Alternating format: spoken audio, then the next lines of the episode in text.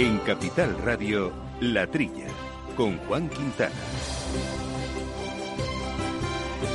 Como ya comentábamos la pasada semana, los ministros de Agricultura de los países de la Unión eh, Europea aprobaron hace unos días la recomendación de establecer un etiquetado que identifique los alimentos procedentes de animales que han sido criados y sacrificados con elevados niveles de bienestar animal. Nuestro gobierno, a través de ministro de Agricultura, Pesca y Alimentación, Luis Planas, ha defendido dicha propuesta porque, dice literalmente, va en el sentido de premiar y dar posibilidad de ingresos adicionales a los ganaderos que desde el punto de vista del bienestar animal lleven a cabo las mejores prácticas.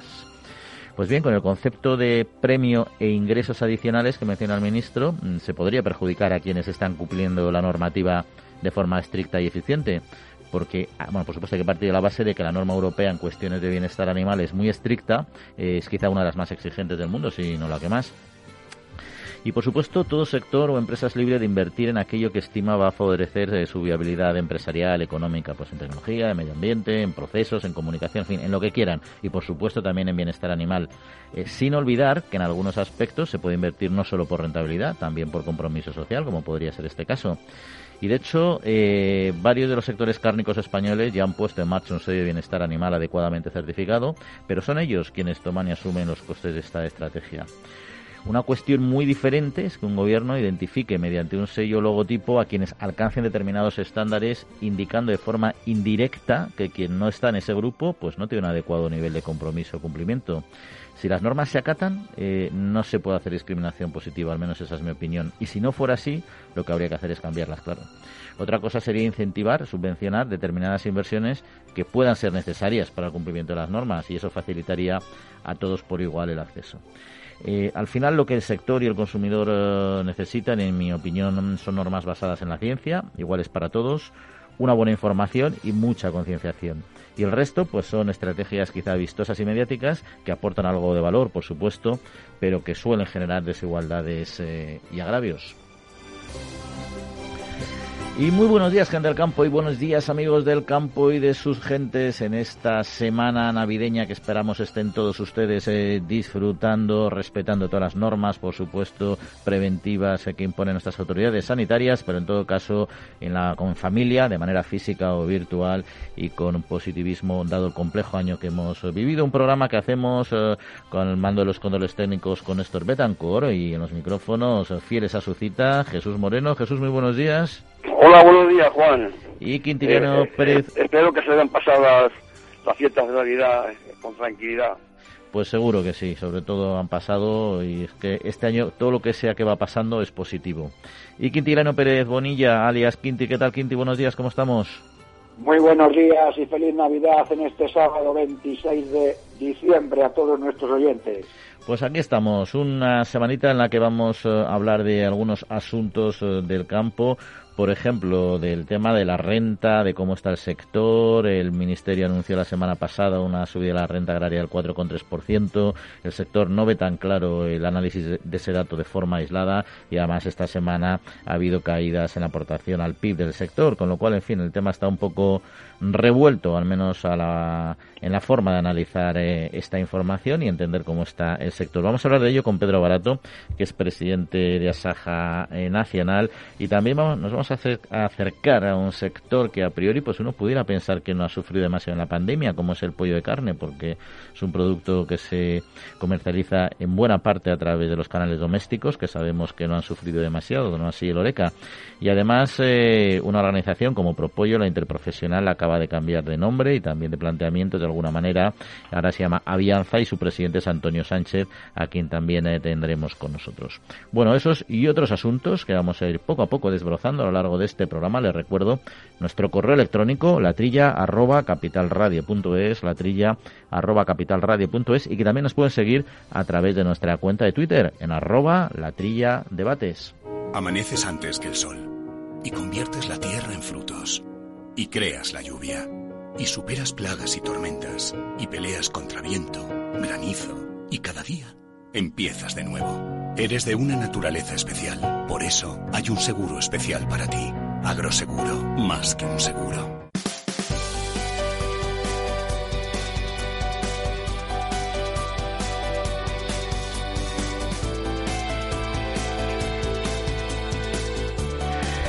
Bueno, pues eh, Quinti y Jesús, vamos a empezar analizando la actualidad eh, de la semana y si os parece eh, nos vamos a ir a la frontera anglo-francesa, porque ya sabemos que esta semana ha estado bloqueados ahí todos, una buena parte, una gran cantidad eh, de camiones que querían entrar en ese país, entrar y salir. Y lo que sucede es que el COVID les ha mantenido, este brote COVID eh, les ha mantenido ahí paralizados. En fin, eh, más de 1.500 transportistas en concreto ha denunciado el presidente ProExport o ha anunciado que se han encontrado retenidos en esta en esta frontera y con todos los problemas los problemas que ello conlleva lleva, también por las, las fiestas navideñas y la, necesidad y el deseo que tenían de pasarlas en sus casas. 2.500 camiones de frutas y hortalizas viajan todas las semanas a Reino Unido, hay que recordarlo. Bueno, y este tema al final eh, se han puesto test rápidos en funcionamiento, pero no ha sido nada complejo de gestionar. Eh, no sé si sobre este asunto queréis eh, comentar algún tema, Jesús. Sí, pues yo sí, hombre, yo, como sabéis, no sé si sabéis que yo procedo de familia de transportistas, tengo especial sensibilidad por este sector. Estoy echando en falta una, una, una actividad, una ayuda por parte del gobierno, ¿no?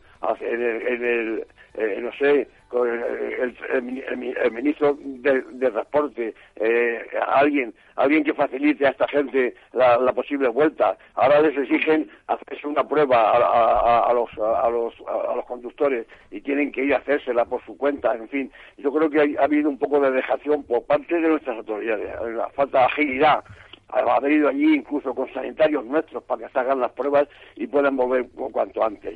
Ya, ya digo yo que, que para mí eh, no, no, no ha habido ligereza y, para, para ayudarle a esta gente a que vuelva. No sé si el Ministerio de, Transporte, eh, de Sanidad, que les hubiera ayudado a hacerse las pruebas a, estos conductores y, que pudieran volver cuanto antes. Quinti. Pues estoy totalmente de acuerdo con Jesús. En mí, para mí, con todo este problema de la pandemia, cada vez que se están produciendo nuevas noticias negativas el nuevo virus, el nuevo coronavirus parece ser que africano, que no sabemos ya en qué países se encuentra. Toda esta situación de falta de previsión en el tema de los camioneros, como dice Jesús, a los políticos en este momento les ha pillado grande.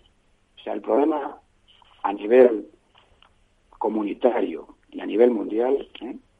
estamos en un momento en el que, en mi modesta opinión, el nivel formación, responsabilidad, capacidad de actuación y capacidad de respuesta de esta generación, en mi opinión, resta mucho que desear. Porque no son capaces de dar respuestas inteligentes, prácticas, en un momento determinado. Como dice Jesús, oiga, mire usted, si hay colas y colas de vehículos no haga usted que se muevan ellos, que vayan un conjunto de sanitarios, que se pueden tomar muestras, que una muestra tarda dos minutos en tomarse la muestra, y si una hora tiene 60 minutos, en una hora puedes hacer eh, Quinti, estamos perdiendo un poco tu sonido. Vamos a cambiar de tema mientras tanto, a ver si lo recordamos. a la altura del problema, ya está. Muy bien, y mientras tanto, el Ministerio de Agricultura, Pesca y Alimentación anunciaba hace una semana que la primera estimación de, los, eh, de las cifras económicas del sector agrario, que revelaba, según estos datos, que la renta agraria había alcanzado eh, 29.000 eh, millones de euros en 2020, lo que supone un incremento del 4,3% con respecto a 2019. Eh, bueno, el sector no ha estado, no es que no esté de acuerdo en este dato, que aparte no lo está, sino, pero sino, sino que no lo eh, entienden que no se ha contextualizado adecuadamente. Y en paralelo a este debate, que ahora vamos a hablar con don Pedro Barato, surge el dato de la variación interna, interanual del PIB español, que repuntó un 3,7% en su tasa frente al 6,5% relativo al segundo trimestre eh, en este en este caso, ¿no? En definitiva, eh, bueno, tenemos ahí un debate sobre cómo está mm, el sector eh, en cuanto a nuestros macroindicadores pero que el hecho es que según el PIB, según el PIB agrícola ha retomado valores negativos sobre este asunto, eh, Jesús. Bueno, aquí hay esto, yo me acuerdo, Juan, que la semana pasada ya hicimos referencia a este incremento de la renta agraria que ha publicado el Ministerio de Agricultura del 4,3%. eh, ya dije yo y ahora lo vuelvo a repetir, estas macrocifras no sé cómo las, cómo las elabora eh, el, ministerio. El que verdaderamente sabe la rentabilidad del sector es el que está, es el sector propio. y, por lo que veo, pues no, no está de acuerdo con estas cifras que, que dijo que dice el ministerio, ¿no? Eh, lo, el, PIB, el descenso del PIB de 1,2% lo ratifica, que no, que no es así, como decía el, Ministerio la, semana pasada. A ver si nuestro invitado nos aclara el, el, asunto. Pero yo creo que el que el que sabe de verdad la renta es el, que el que sufre y, y, y, los productores son los que saben si, si hay renta positiva o negativa y en todo caso su cuantía. Mm. Eh, sí, Quinti, ¿quieres comentar algo o pasamos al siguiente asunto? Quiero comentar que en el primer trimestre el PIB agrario subió un 1,4%, en el segundo un 3,4% y en el tercer trimestre ha bajado un 1,2%. Bueno, lo que hay que ver cuál es en el conjunto de todos los trimestres realmente la, la, variación de la, de la renta. Estoy de acuerdo con Jesús, pero tampoco tengo elementos estadísticos, datos claros para poder dudar del dato de, del dato del ministerio. Yo entiendo que el ministerio puede haber tomado unos datos que a lo mejor eh, no son objetivos, pero porque por el Instituto Nacional de Estadística, ¿no? como el ministerio en sí, porque se nutre de esa información, entiendo yo. Esperemos a que don Pedro Barato nos aclare mm. la, la situación. Sí, porque luego, según el, el, INE, como dices, eh, bien dices, lo que sí que es cierto es que la variación interanual repuntó un 3,7%. O sea que de, claro, pero te digo que ahí hay una baraja de, mm. datos que no soy yo mm. capaz de analizar, porque tampoco la noticia te lo permite. ¿no? Sí, sí. Pues bueno, otro, nuestro asunto también vinculado al COVID. Eh, nos vamos a Castilla y León, donde COAG ha pedido a las autoridades sanitarias que los agricultores y ganaderos sean también incluidos en el grupo de trabajadores esenciales. Eh, que según todos los indicios pues se vacunarán en un segundo turno tras el personal sanitario mayores y personal de residencias. Recuerdan que los campesinos pues eh, no pararon lógicamente ni un segundo en su labor de proveer de alimentos a toda la población eh, española, por lo que para ellos resulta evidente que su función en el desarrollo de la sociedad es incuestionable y también debe ser así considerada por las autoridades eh, a la hora de planificar las vacunas. No sé si estáis de acuerdo en esta en este planteamiento y esta demanda de COAG Castilla y León. Hombre, pues, me parece, mira, vamos a ver, me parece muy bien eh, que COAG de, de, de, Castilla y León, pero yo creo que es más conveniente que esta, esa petición la comparten, creo yo, todo, todo, todo, el país, ¿no? Eh, la, la COA nacional era la que debía de haber sido portavoz de esta, de esta petición, de que tengan una preferencia en la vacuna a los agricultores. Ya no nos acordamos de la primera pandemia, la primera ola, cómo se portaron los agricultores en la producción, no nos faltó nada eh, eh, en los centros comerciales, incluso colaboraron con los tractores en desinfectar los pueblos. Es decir, yo estoy de acuerdo en esa petición. Lo único que, que, que, que apunto es es una petición que debería haber coordinado por eh, Jesús, Jesús, estamos perdiendo también el sonido, se están recortando mucho, tenemos problemas con la señal. Eh, Quinti, ¿algo que comentar sobre este asunto también? Totalmente de acuerdo con Jesús. El personal del campo, como te la actividad es una actividad esencial. Y la salud es lo más importante. Pero la salud de la sociedad depende de dos factores, enfermedades y falta de alimentos. Si la sociedad pasa hambre, la, la salud indudablemente se va a resentir. Y esta frase quiero que quede clara si el campo enferma, morimos todos. Esa es una realidad objetiva. Pues yo en este caso, como aquí lo bueno es discrepar, voy a, matizar vuestras vuestras opiniones desde mi perspectiva, ¿no? Yo no lo tengo tan claro, fijaos, porque eh, yo creo que la vacunación no es un premio por el buen trabajo realizado. O sea, es indiscutible el papel que han hecho los agricultores, cómo lo han hecho estupendamente, cómo han sido solidarios, cómo nos han mantenido. Eh, yo creo que la prioridad es una cuestión de riesgo. Y tengo mis dudas de que, por mucho cariño que yo tenga a los agricultores y a los ganaderos, eh, que sea el colectivo que más en riesgo se encuentra. Para empezar, porque buena parte de esa actividad se realiza al aire libre y donde no requiere en general concentraciones ni estar dentro de una oficina con otros. otra cosa son los que trabajan en plantas, en transformación, etcétera, ¿no? Pero el agricultor, el agricultor, el ganadero de campo, no tengo tan claro que sea uno de los eh, de los grupos de riesgo. No, pero yo, yo lo veo bajo el punto de vista egoísta, ¿eh? de la mm. sociedad, como consumidor de alimentos. Sí, sí, no, sí lo he entendido. Yo no estoy, eso es el asunto. O sea, si el médico y el sanitario tienen que estar protegidos para que no contagie los demás y además no se no enferme y pueda seguir realizando su actividad sanitaria, su trabajo sanitario, el campo necesita estar protegido para poder seguir dando de comer a la sociedad. Mm. Así de claro. Entonces, como digo, si el campo enferma, morimos todos. Entonces, hay que proteger a la gente que te da de comer para que pueda seguir habiendo alimentos. De acuerdo contigo, el campo es en aire libre, todo lo que tú quieras. Y a lo mejor, y ahí estoy también de acuerdo, habría que matizar y señalar qué tipo de actividad tiene más riesgo dentro de la actividad agroalimentaria, por ejemplo, yo qué sé, pues industrias, mataderos, despiece, ¿eh? donde hay concentración de mano de obra y de personal que, que pueden ser mucho más vulnerables. Pero que hay que empezar también por ahí, yo estoy totalmente de acuerdo. No como premio, sino como necesidad para la sociedad. Y luego también en COAG sí que destacan que en otros países sí que se ha se aplica ya, es verdad que en otros países se les ha considerado grupo un grupo esencial y está incluido, ¿no? Pero bueno, es un poco lo que lo que decíamos, ¿no? Que al final, eh, bueno, hay determinados eslabones de la cadena donde efectivamente si las plantas de transformación, de sacrificio, lo que se hace, ahí hay, hay, hay, hay focos, ahí sí que se genera un gran trastorno a la cadena, ¿no? Pero bueno, en cualquier caso, o sea que la reclamación es perfectamente lícita y, oye, pues mira, eh, si lo consiguen, estupendo, ¿no? Pero bueno, pasamos al siguiente asunto, que es que el Gobierno de España trabaja ya en la elaboración de dos decretos sobre la calidad de aceite de oliva y la autorregulación de este mercado que espera aprobar a lo largo del primer trimestre del 2021. Así lo ha anunciado el ministro de Agricultura, Pesca y Alimentación, Luis Planas, durante su intervención en el foro La cadena de no valor del aceite de oliva, en el que ha abogado por valorizar este producto para que los precios que reciben los agricultores también suban después de dos años eh, complicados. Eh, ha inaugurado el foro que se ha, ha sido organizado por la Asociación Española de Municipios del Olivo y el consorcio Feria del Olivo de Montoro en Córdoba. Eso sí, de forma virtual. Pues empieza, si quieres, Quinti, para cambiar el orden ahora de los factores que no altera el producto. ¿Qué opinión pues, te merece? De acuerdo, para mí el tema lo veo claro. Ahora mismo la superproducción de aceite de oliva producida en España por las nuevas plantaciones intensivas y superintensivas está haciendo que la demanda sea inferior a la oferta. Punto uno. Sin embargo, a nivel mundial, el aceite de oliva solamente tiene en el conjunto del consumo un 3%. ¿Qué es lo que hay que hacer? Y además Lara nos lo puede comentar también don Pedro Barato como presidente de la Interprofesional del Porcino.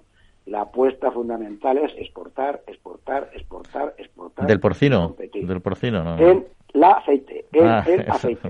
Exportar, que tomen nota los del aceite de lo que ha hecho el porcino.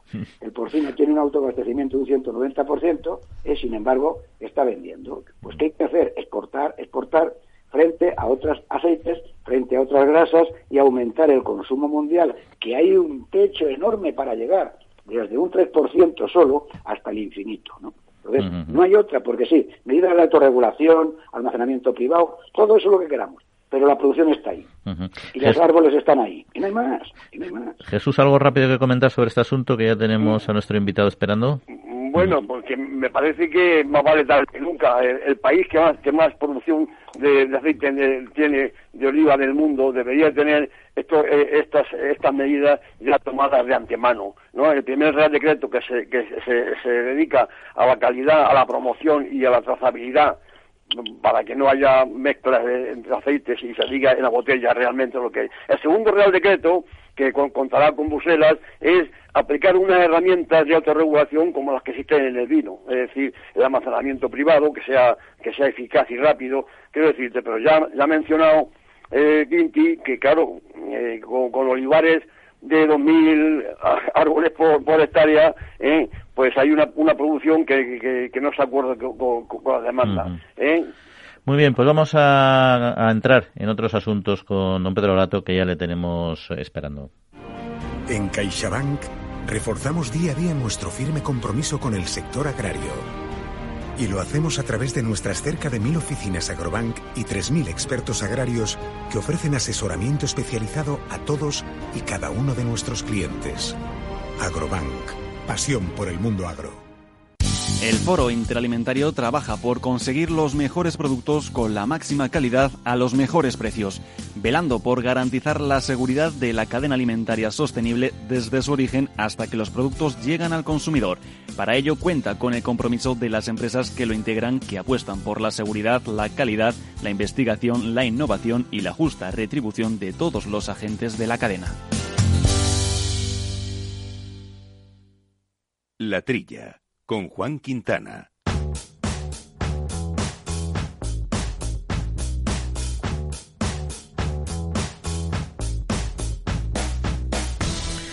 Pues el Ministerio hizo público hace unos días los datos de renta agraria con una subida del 4,3%, asunto que ya hablamos la pasada semana, pero que hoy queremos también abordar en más eh, profundidad con don Pedro Brato, que es presidente de Asaja Nacional. Eh, Pedro, muy buenos días. Hola, buenos días y felices fiestas. Lo primero de, todo, que las disfrutes eh, en familia y con salud, que es lo fundamental. Eso es lo fundamental en estos tiempos que corren, sí. Muchas gracias igualmente. Muy bien. Bueno, ¿qué, refleja ese dato? Porque así visto de manera aislada y fríamente, parece que el sector agrario está, está muy bien. Bueno, yo creo que no ha sido oportuno eh, esa noticia del Ministerio. Eh, aquí los datos se pueden coger como se quieran. Es como los datos del presupuesto de la PAC. Si los haces en euros corrientes o en euros constantes, pues te da un resultado otro. Pero eh, mercado como el aceite, mercado como el vino, mercado como la ganadería, eh, que tenemos una rentabilidad por debajo, bueno, no hay rentabilidad, están los datos por debajo de los costes de producción, pues hombre, yo creo que se, que se saca ese 4%, me gustaría que se hubiesen dado datos eh, de verdad más reales y que nos hubiésemos eh, un poco eh, parecido a Francia, Alemania, Bélgica, Italia, donde la media de la renta agraria ha subido el 12,5%. ¿no? Pero yo creo que eso no es la realidad del sector agrario. Las cifras se pueden poner como se pongan, pero esa no es la realidad del sector agrario español, en este año concretamente. Sí, porque luego también el dato que salía esta semana del PIB interanual, yo creo que reforzaba también este el dato como tal, aislado, ¿no? Con repuntes del 3,7%, ¿no? Entonces, exactamente. exactamente. Y luego, ¿cómo, entonces, ¿cómo está realmente el sector? ¿Cómo ha sido 2020 para, para nuestro sector, así a grandes rasgos? 2020 ha sido un año eh, muy complicado. Eh, recordamos que estábamos de movilizaciones en todo el campo español a partir del mes de febrero, concretamente en aquella manifestación de Don Benito, que fue la primera, y luego el día 9, 10 de, marzo suspendimos las movilizaciones, teníamos eh, movilizaciones en Albacete concretamente aquel día, se suspendieron y en alguna provincia más y el, año pues ha sido un año muy complicado para sectores como vuelvo a repetir como el vino como el aceite como la ganadería y luego es que los datos no cuadran porque eh, eh, el canal Oreca cerrado donde para nosotros el canal Oreca es fundamental lo que todos los restaurantes los bares los hoteles es fundamental y hemos tenido que hacer un esfuerzo tremendo para sacar el producto fuera, para exportar. Decía Quintiliano lo que decía la exportación, pero recuerdo a nuestro buen amigo Quintiliano que no es lo mismo los operadores que hay en el mundo del, del porcino que los que estamos en el mundo del aceite, ¿no? Eh, es un sector todavía bastante Buenos días, don Pedro. Buenos días, don Quintiliano. Buenos días, don Quintiliano. Usted como siempre, usted como siempre, eh, porque le, porque usted le va bien, usted cree que es que a los demás nos va tan bien. Pues no, no, no, no, es así. No es así, no es así, don Quintiliano, no es así. No es así ¿eh?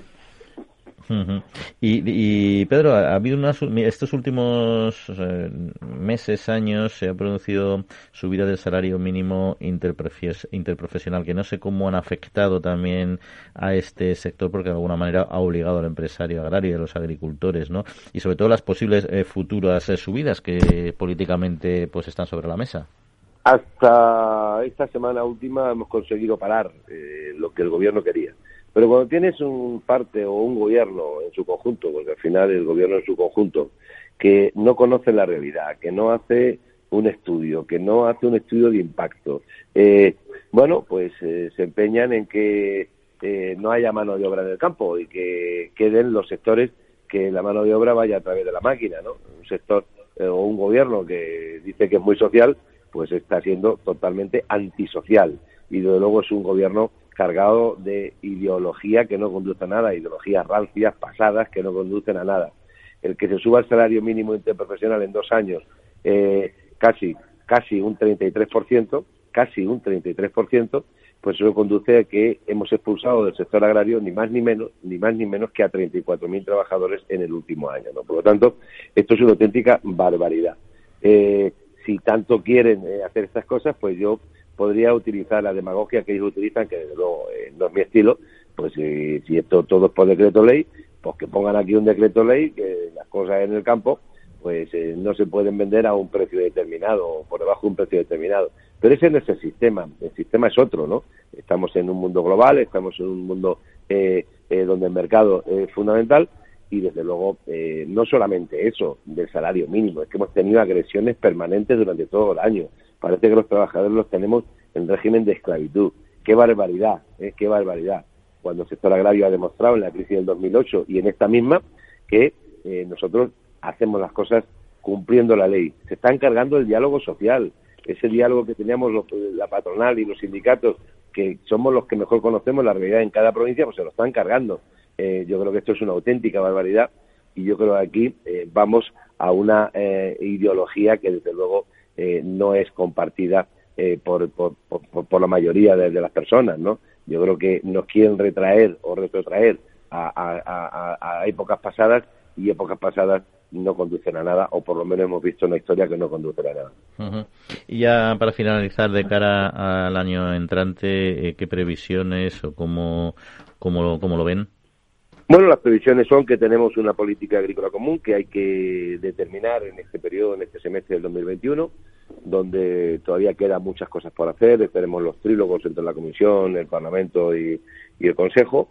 Ahí ya se determinará el futuro de la política agrícola común y luego yo tengo una frase que seguro que a nuestro amigo Quintiliano le va a gustar mucho. De la PAC, en torno al 30% es la renta de un agricultor medio en España, pero el 70% viene del mercado.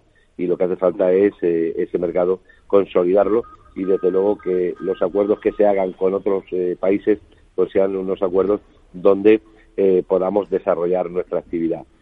Si no exportamos, mal vamos. Y luego este año habrá que ver mucho ese, esa historia romántica del vicepresidente de la comisión de la granja a la mesa, que yo creo que se han olvidado mucho de la granja y quieren que la mesa sea de otra forma distinta, ¿no?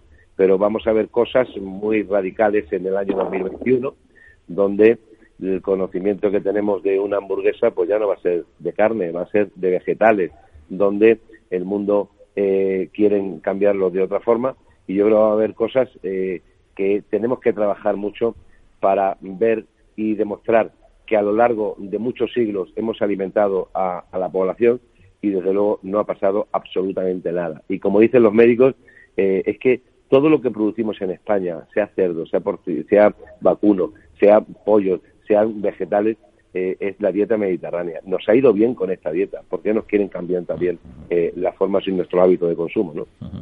Eh, don Pedro Brato, pues desearle mucha, muy buen año y sobre todo una buena entrada y salida en estas fiestas que todavía nos quedan por delante. Un saludo. Igualmente para todos y feliz Navidad. Adiós, don Pedro, feliz Navidad. Igualmente, don Quintiliano, y que a ver si también estas vacunas ya ponen un poco de orden y, somos capaces de hacer las cosas un poquito con más normalidad. Pues ahí estamos, eso deseamos. Un saludo, chao. Un saludo, gracias. Hasta luego, un abrazo. Foro Interalimentario es una asociación sin ánimo de lucro que agrupa empresas punteras del sector agroalimentario que trabajan con más de 22.000 pymes y productores primarios. Las empresas del foro sustentan más de 90.000 puestos de trabajo y destinaron casi 200 millones de euros a actividades de investigación e innovación y al desarrollo de nuevos sistemas de producción alimentaria.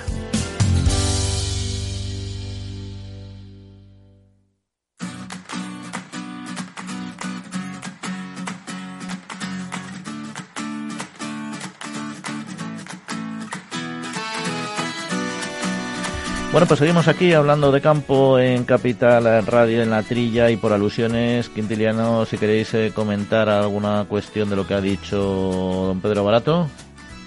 Hombre, yo estoy de acuerdo con él en, en el conjunto en cuanto a que, efectivamente, el aceite mal, el vino mal, el vacuno mal, el cordero mal, el porcino ibérico fatal. Entonces, claro, habría que matizar los datos por por sectores y por subsectores, para todo en su conjunto. porcino blanco puede haber ido bien por las exportaciones y a lo mejor eso es lo que está enmascarando ¿eh? en su conjunto el dato global de la renta agraria. Pero, como dice Pedro, y tiene razón, eso es así, puede ocurrir. Pero también hay que comentar que el sector del aceite de oliva tiene una superproducción impresionante y que si no nos consumimos en España todo lo que producimos, nos queda más camino que el que queda, que es la exportación, está claro. Mm, mm, mm, bueno, pues si no hay nada más que hablar sobre este asunto, eh, pasamos a otro tema en el que también te voy a dar a ti la palabra en primer lugar, eh, Quintiliano, porque es un tema muy ganadero, aunque Jesús lo conoce muy bien por su, por su origen, pero son las matanzas, ¿no? Las matanzas domiciliarias, ¿no? Que la COVID-19 pues ha supuesto un obstáculo importante, ¿no? Ha profundizado más en el retroceso de esta actividad entre los puntos de la geografía española, pues dado la necesidad de reducir al máximo el número de personas asistentes, los controles, etcétera. Y hay zonas con gran tradición eh, de matanza que lógicamente pues están un poco tienen esta actividad muy muy de esta época eh, limitada y ahí los veterinarios juegan un papel también clave, ¿no, Quintín? Hombre, la matanza ha sido una actividad tradicional mucho más importante hace años que no ahora, ¿no? Sobre todo era importante cuando no había una red de mataderos frigoríficos y cuando no había una capacidad de aportar a la sociedad los productos chacineros tal calidad que se están produciendo ahora. Entonces, claro, era más necesaria la matanza domiciliaria. Ahora, en algunas zonas, bueno, pues es un, un elemento interesante de folclore, es un alimento donde la gente se junta, donde la gente lo pasa bien, es una fuente de alegría, de alegría y de alimentos para la, para la familia. Ventajas, bueno, pues que tú puedes utilizar tu propia instalación para hacer un, embutido o un producto de calidad. También tiene inconvenientes, claro, aparte de la COVID, la necesidad de que los animales tengan una calidad sanitaria importante, evitar precisamente la peste porcina africana se mantenía durante tiempo por los cerdos que estaban en los corrales de las granjas para la matanza domiciliaria, el tema de la triquina, que hay que tenerlo también en cuenta, y luego, claro, Jesús, acuérdate que se nos acaba aquello de cuando íbamos a comer las migas, cucharada y paso atrás. Era un perol de migas en la matanza, ¿no? O la cachuela, ¿no te acuerdas la sopa de cachuela, ¿no? Que se hacía con las vísceras del cerdo, donde todo el mundo metía la cuchara en aquel, en, aquel recipiente grande. Que sepas que yo lo sigo haciendo, ¿eh, Quinti? Que nosotros en Navidad tomamos migas con cuchara y paso atrás y también tomamos pues- gachas con cuchara y paso atrás, ¿eh? Que la pues tradición no hay que COVID, ¿no? En este sentido, ¿no? Entonces, hombre, que se tomen medidas de precaución, pues me parecen absolutamente imprescindibles y necesarias. Porque luego además la gente empieza a beber anís, se empieza a matar el cerdo por la mano. Bueno, esa es otra, el sacrificio del animal. Ahora lo que hay que hacer es matar el cerdo, comprar canales, no tener el cerdo en casa, comprar canales en mataderos y de alguna manera que te lleven la canal a tu casa y hacer la, no la matanza, sino el despiece y la fabricación de los... Pero, eh, Quinti, una pregunta. Yo creo que hay, hay muchas personas, yo tenía mis dudas, ¿eh? que dudaban de que se pudiera hacer matanza domiciliaria, no por el COVID ahora, ¿eh? sino en general. O sea, se puede seguir haciendo... Autorizadas, Están autorizadas, ah, se pueden hacer. Con los criterios veterinarios, sanitarios, se pueden hacer, sí, sí se pueden hacer. Están autorizadas. Eh, Jesús, ¿algo que comentar sobre este asunto? Bueno, bueno, en mi casa se ha hecho todo, toda la vida matanza, ¿no? Al margen del COVID, que puede ser que sea la puntilla, ¿no? Pero ya, ya venía bajando mucho las matanzas caseras, claro, como dice Quintiliano.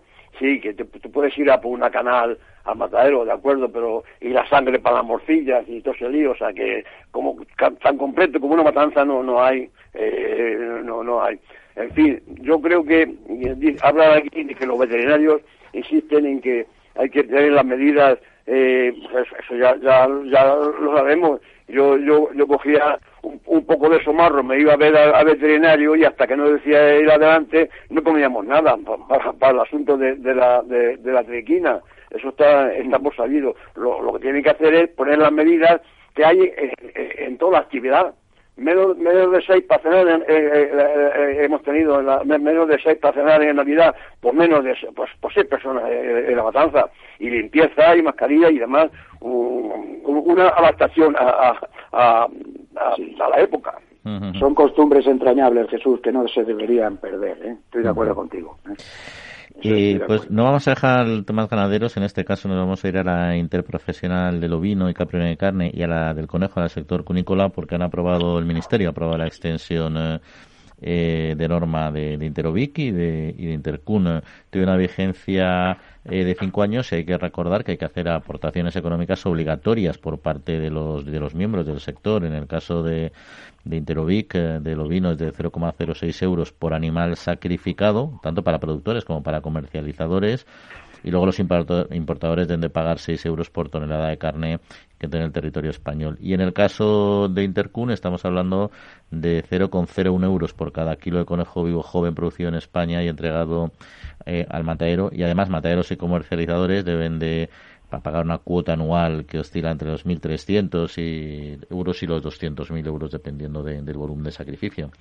al final estas normas, normas de calidad mm, son de aportación privada y la verdad es que están ayudando en general bastante a la promoción de, los sectores, ¿no?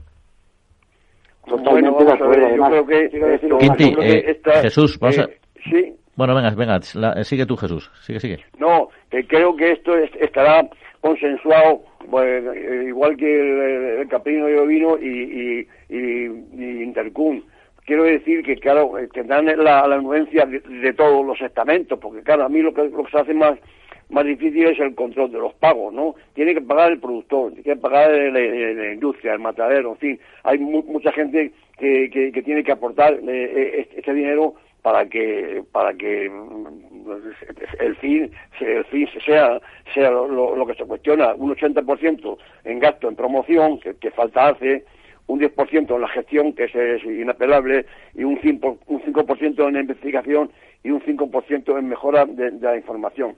Lo veo perfecto. Lo que más dudo yo es de si se va a llevar bien el control de, que pague cada uno lo suyo. ¿Eh? El, productor, el comercio, el, exportador, los mataderos, todos tienen que pagar una cuota.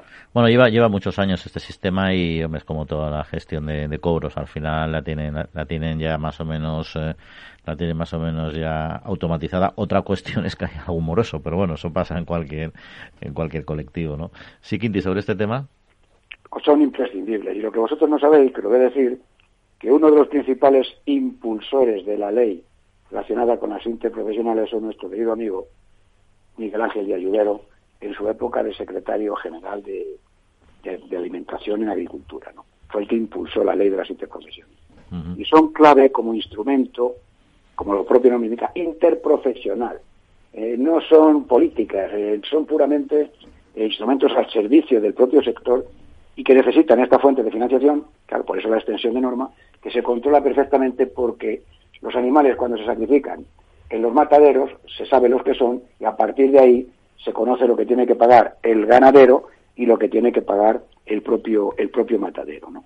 Entonces, para realizar acciones conjuntas, imaginaros, por ejemplo, en el intercun de la internacionalización, que duda cabe que hace falta este tipo de organizaciones y que tengan dinero, que tengan dinero, pero que tengan dinero por ley, que sea obligatorio el pago, el pago del canon correspondiente. Esto lo lleva haciendo el sector porcino desde hace ya mucho tiempo, como conocéis, el sector de vacuno también, y está funcionando, en mi opinión, bastante, bastante bien y con resultados muy satisfactorios.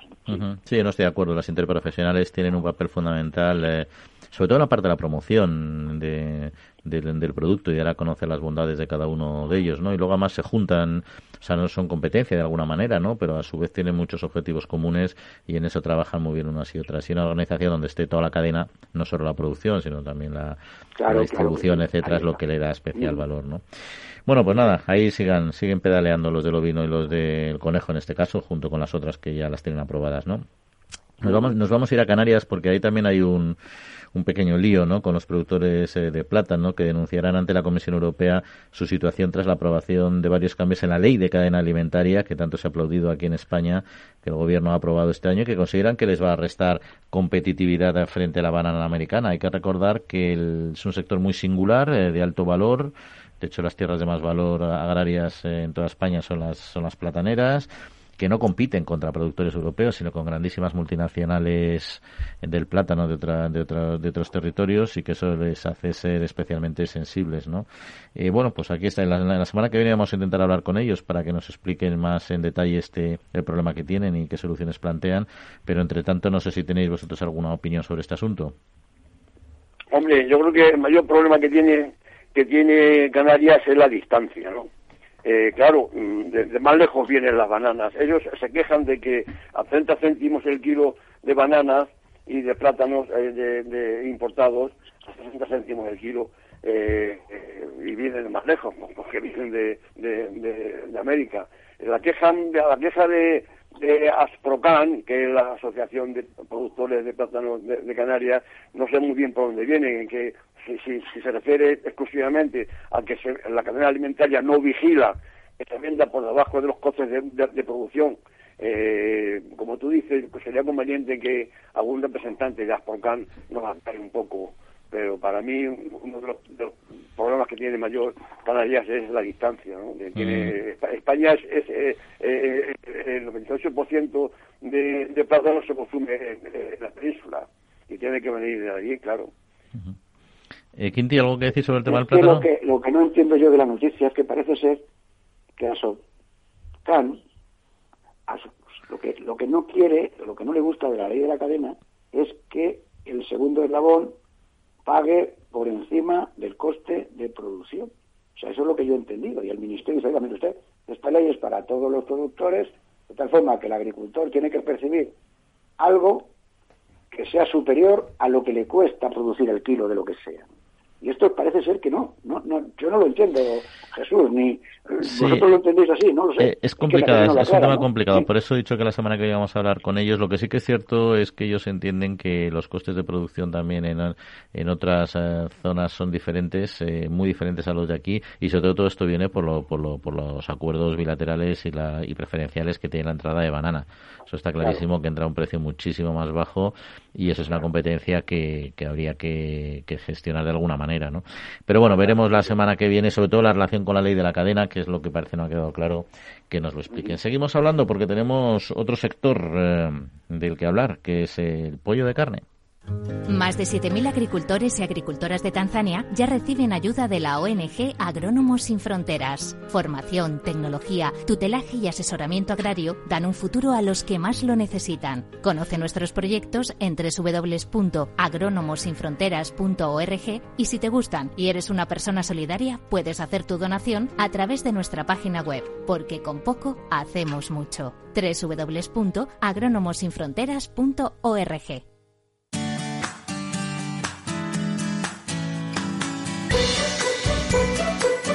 La Trilla, con Juan Quintana, Capital Radio.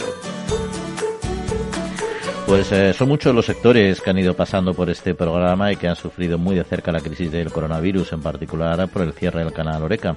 Y uno podría pensar que el de pollo de carne, dado el alto nivel eh, de consumo doméstico, pues se podría haber salvado, o al menos haber sufrido menos, pero parece ser eh, que no ha sido así, y de ello queremos hablar precisamente con don Antonio Sánchez, que es presidente de la Interprofesional de Alianza. Antonio, muy buenos días. Buenos días, ¿qué tal están ustedes? Pues muy bien y mucha fe que pase una muy buena entrada y salida de año y que haya disfrutado de unas excelentes eh, Navidades dentro de la complicación que tenemos eh, encima todos, ¿no? Igualmente, vale, y luego, ahí, bueno, ya antes de hablar de estos temas del sector, eh, Avianza es una nueva es una nueva interprofesional, al menos tiene un nuevo nombre, ¿no? Eh, ¿Va el cambio más allá del nombre, a paso de Propollo Avianza, también por otras cuestiones? Bueno, queremos y esperemos que sea más que un cambio de nombre. Efectivamente, hemos cambiado el nombre. Entonces era, la interprofesional es la misma. Nosotros agrupamos pues a todas las empresas, mataderos, salas, salas de eh, despiece, elaboradores de relacionados con la carne de pollo. Entonces esa interprofesional que puede agrupar a 200 empresas y que antes se llamaba eh, Propollo, pues a partir de este año ya pues eh, va a llamar Alianza. Queremos, como he dicho antes, pues que no solo sea un cambio de nombre, pues era una, era una asociación que quizá y, sus asociados pensaban que, bueno, pues sabía que era un poco anquilosado, sabía que era un poquito atrasada respecto a otras, a otras asociaciones profesionales, a otras interprofesionales y, bueno, pues en la nueva estrategia que queremos implantar, pues, pues los eh, profesionales del marketing y los que saben de estas cosas, pues nos aconsejaban que cambiásemos el nombre. Pero insisto que queremos que el cambio sea mucho más profundo y queremos que sea una asociación porque esté mucho más próxima a sus, a sus asociados, eh, perdón, más pendientes de los problemas, que son muchos, y algunos si me permiten, y seguro que me van a preguntar ustedes por ello, y bueno, pues tratar de ser un apoyo para las empresas en estos momentos que son duros para nuestro sector y sabemos que para todos los sectores de la economía.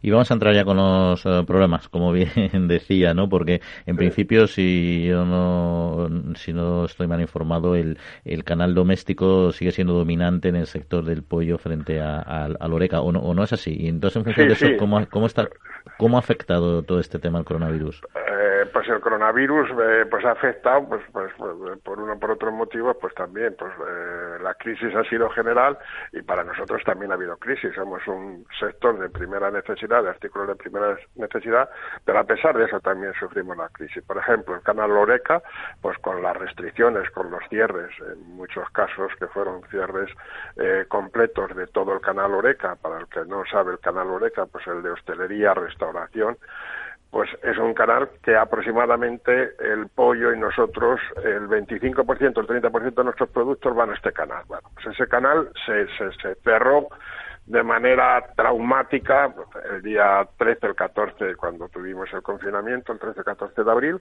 y entonces y ahora pues tiene las restricciones que todos conocemos ese eh, destino de nuestros productos pues ha desaparecido prácticamente. Se ha compensado un poco con el, eh, el, otro gran sector que es el bueno pues el consumo en los eh, en las el consumo en la familia pero mm, se ha, pero no ha sido suficiente para compensar la disminución. Y después un elemento fundamental un elemento fundamental que nosotros nos ha hecho sufrir pues ha sido el derrumbe que hemos tenido en nuestro país del turismo tenga usted en cuenta, aunque no somos unos, una actividad estacional, pero de mayo a septiembre, de mayo a octubre, pues en España entran o entraban 70, 80 millones de, de mm, de turistas que son grandes consumidores de productos del pollo, pues eso pues, eh, pues se ha reducido mucho y eso nos ha hecho sufrir mucho y eso al sector le ha hecho sufrir mucho. Entiendo que hay el papel de los pollos asados eh, que entiendo que, que, debe ser una parte importante también de, de, este consumo turístico y también nacional.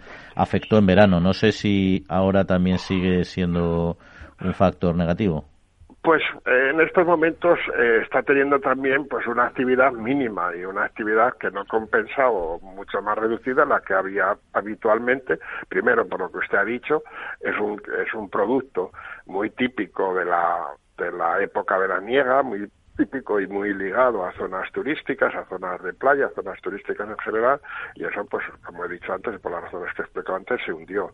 Y eh, a pesar de que ahora las grandes superficies, casi todas las grandes superficies, pues han introducido en sus lineales y en sus dentro pues la posibilidad de, de, productos eh, alimenticios ya más procesados, pero también estamos y ahí hemos sufrido, se ha sufrido un paro, se ha sufrido un paro. ¿Hay alguna, algunas organizaciones del sector han puesto sobre la mesa la fuerte caída de precios eh, en origen del pollo? ¿Hasta qué nivel se está produciendo y, si es así desde cuándo?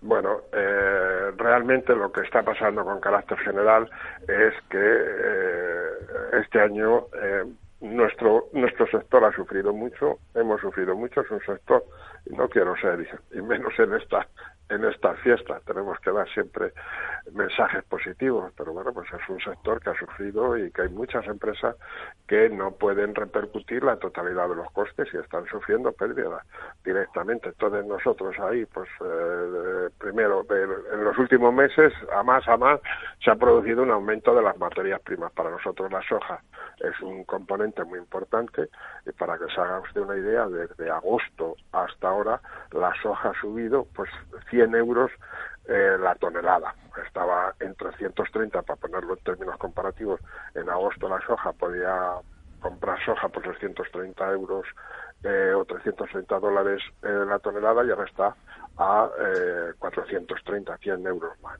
También, como consecuencia de las aprobación del convenio que hemos tenido en los últimos en el de noviembre y la desaparición de las cooperativas de trabajo social, que hay una problemática que no procede ahora no creo que nos podamos extender, pues nos ha supuesto todo ello un incremento de costes altos y, un incremento de costes que no hemos visto, no hemos podido repercutir a las cadenas. Para mí, y es inevitable, yo creo que a partir de, y así creo que está concienciado pues el sector de las grandes superficies, en mi opinión, a partir de enero eh, tiene que eh, aumentar eh, el precio de los productos del pollo con la finalidad pues de retribuir a toda la cadena de producción, entre ellos a esos granjeros, pues que son la primera, el, el primer punto de toda la cadena nuestra y que efectivamente pues también han visto reducir pues sus sus eh, precios a los que pueden o los cánones que ellos cobran normalmente los, en los en los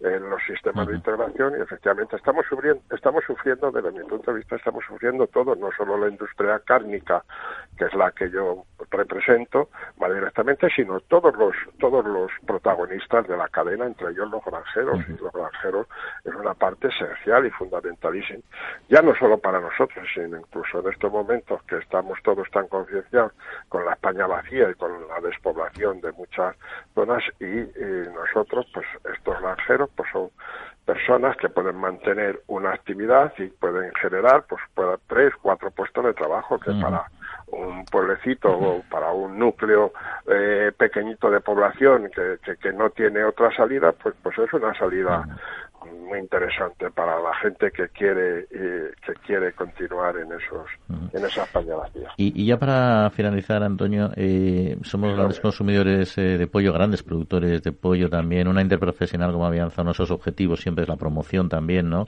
¿Se puede aumentar el consumo de pollo en España o en el extranjero? ¿Nos encontramos en un nivel ya muy alto que nos, que nos imposibilita?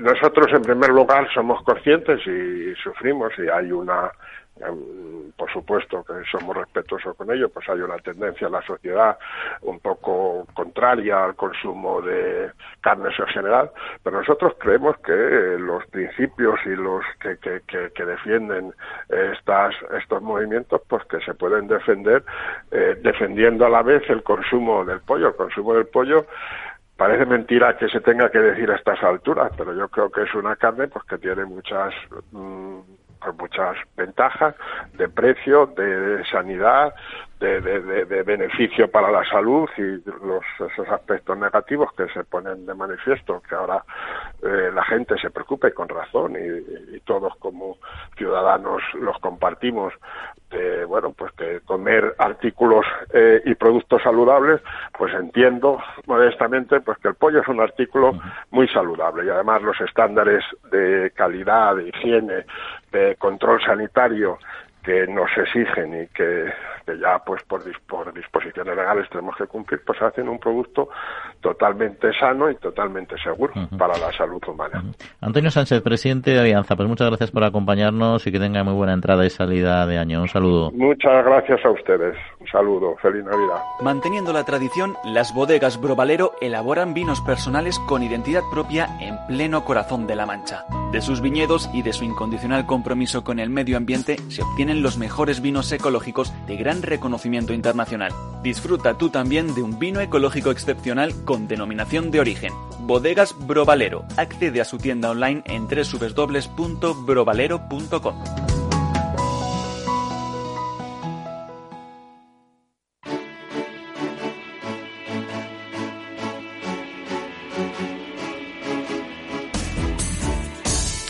Y qué mejor para la noche vieja venidera y para el año nuevo que disfrutar estos excelentes vinos eh, ecológicos monovarietales eh, de autor, sobre todo si tienen este estupendo 15% de descuento que pueden eh, tener. Para la redundancia, todos los oyentes de la trilla y cómo tienen que conseguirlo, simplemente se meten en su página web, que ya les han dicho, brovalero.com, www.brovalero.com, eligen los vinos que quieran y cuando llegan a la pasarela de apago le preguntarán por el cupón de descuento y ahí teclean directamente la trilla trilla todo seguido y en minúsculas, la trilla todo seguido en minúsculas y recibirán ese 15% automáticamente de descuento sobre los precios eh, de tarifa.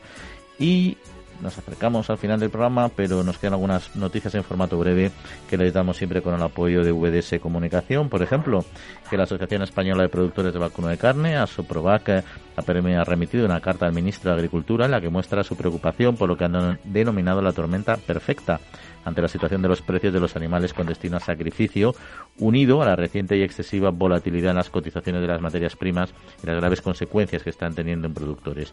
Los precios han acumulado un descenso del 0, de 0,38 euros por kilo en los machos con destino a sacrificio, mientras que las materias primas para la fabricación de piensos están subiendo de una forma desmesurada, eh, próximos a la barrera de 400 euros por tonelada. Y Provacuno se ha unido al Ayuntamiento de Madrid para llevar a cabo una acción solidaria para que los más necesitados puedan disfrutar eh, de estas fechas tan señaladas. Representantes de ambas instituciones han hecho entrega en el pabellón Florida Retiro, en el Parque El Retiro, de mil raciones de carrillera de ternera con puré de patata trufada entre los colectivos más necesitados a través de centros eh, solidarios. Y finalizamos con las ventas eh, al exterior del cerdo de capa blanca a China que se incrementaron en más del 116% entre enero y septiembre, en total eh, con un total de 905.000 toneladas, lo que ha supuesto una facturación eh, cerca de los 2.000 millones de euros y un 161% más en el mismo periodo del año anterior. Significa que más del 42% de las exportaciones han ido a parar al país asiático, según expuso Manuel García, presidente de la Interprofesional del Porcino de Capa Blanca de Interporc. Pues eh, Quinti, eh, Jesús, ¿algo que comentar sobre estos eh, temillas puestos sobre la mesa? Hombre, esto que ha dicho, aunque está ahí el profesor Quintiliano, que lo que sabe de, porcino, esto me, imagino que te dan mucha información de cómo va la fiebre porcina en, en China. No vaya a ser que se resuelva el asunto y, y esa demanda tan importante que, que tienen ahora, pues eh, disminuya eh, claro, eh, mal, eh, mal de muchos, o sea, de, unos se perjudican y otros se benefician. Es por, por la por la peste porcina, que diezmó la cabaña de, porcino en China, ¿no? A España le ha venido muy bien. No sé cuál será el futuro, Quintiliano, ¿cómo lo ves? Hombre, pues yo lo que veo es lo siguiente. Un tema sanitario es el que hace algunos sectores que ganen dinero y otros que lo pierdan. Y esta es una reflexión que los poderes públicos tenían que tener en cuenta. Las enfermedades están ahí, los virus están ahí. La peste africana apareció en China y al sector porcino español le ha venido genial. El, el COVID ha aparecido en el mundo mundial y al vacuno, al ovino y a otras especies, pues les ha perjudicado. Entonces, reflexión. Hay que tener en cuenta estos aspectos y otra cosa que es rápida. Tenemos 7.000 millones de personas en el mundo mundial hoy. En el 2050 habrá 10.000 millones de personas que tienen que consumir carne, aparte de la de laboratorio, que será carísima. España está en una situación estratégica fenomenal para poder competir y dar de comer al hambriento del mundo mundial. Y esta es nuestra vocación. Y todo lo que no sea así, queridos amigos, no iremos bien. Es mi opinión. Pero hay margen para poder vender. 10.000 millones de personas, aumentar de 7.000 a 10.000 al año 2050, que estamos en el 2020, en 30 años, hay que ser capaces de producir mucha carne para que esta gente pueda consumirla. He dicho.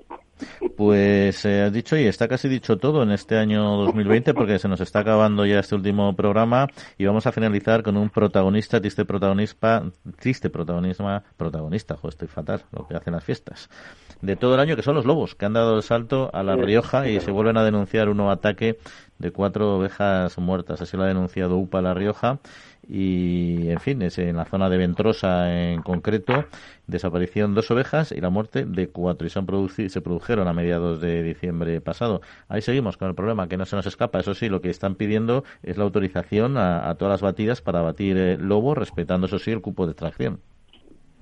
Claro, rápidamente, no se pueden dar mensajes contradictorios a la, a la sociedad. La España vaciada llena de lobos. Eso no puede ser. O hay personas en el campo o hay lobos y el lobo tiene que estar en su justa medida, porque lo que no se puede es que maten ovejas y encima no pase absolutamente nada. La España vaciada llena de lobos. Es contradictorio el mensaje. Efectivamente. Pues eso, eso son las políticas que, estamos teniendo de, permisividad para estos animales, ¿no?